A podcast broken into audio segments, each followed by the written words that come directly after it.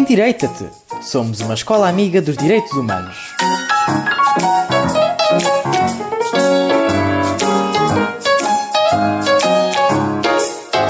No Endireita de hoje vamos falar de Harry Potter. Ou talvez não. Vamos antes falar da sua autora e criadora, J.K. Rowling. Passo aqui a ler um texto da escritora que está imediatamente associado aos direitos humanos.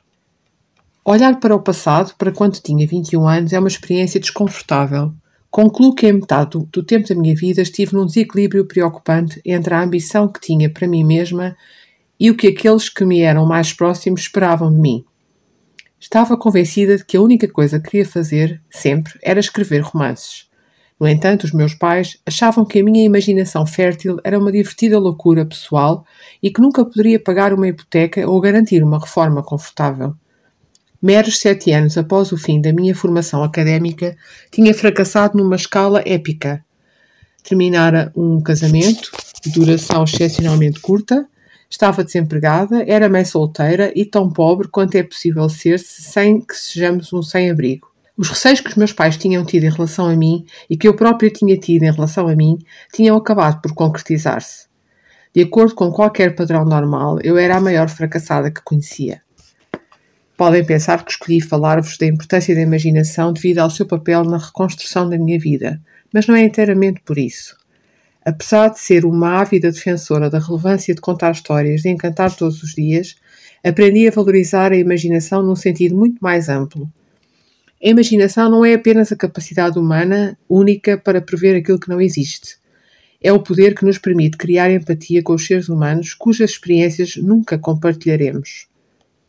Uma das maiores experiências da minha vida aconteceu ou antecedeu Harry Potter e foi determinante para o que escrevi nas suas histórias. Trabalhava então no Departamento de Investigação na sede da Amnistia Internacional em Londres.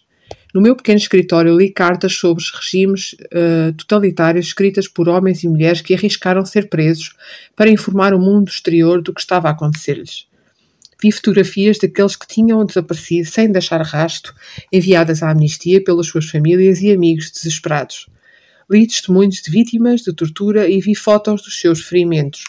Li cartas escritas à mão por testemunhas oculares de julgamentos e execuções sumárias, de sequestros e violações.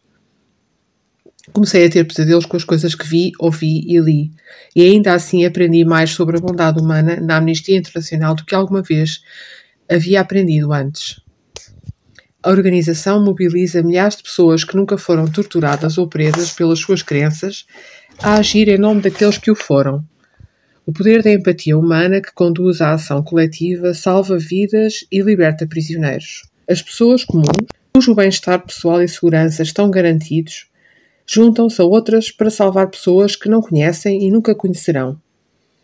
A minha pequena participação nesse processo foi uma das experiências mais inspiradoras da minha vida. De forma diferente do que acontece com qualquer outra criatura neste planeta, os seres humanos podem aprender e compreender sem passarem pelas experiências. Podem pensar ocupando a mente de outras pessoas e podem imaginar-se no seu lugar. Evidentemente, esse é um poder que, como a minha marca de magia fictícia, é moralmente neutro. Podemos usar esta habilidade para manipular ou controlar, ou simplesmente para compreender ou simpatizar. Este texto foi escrito por J.K. Rowling em 2008 e foi publicado num artigo chamado Os Benefícios Surpreendentes de Falharmos e a Importância da Imaginação.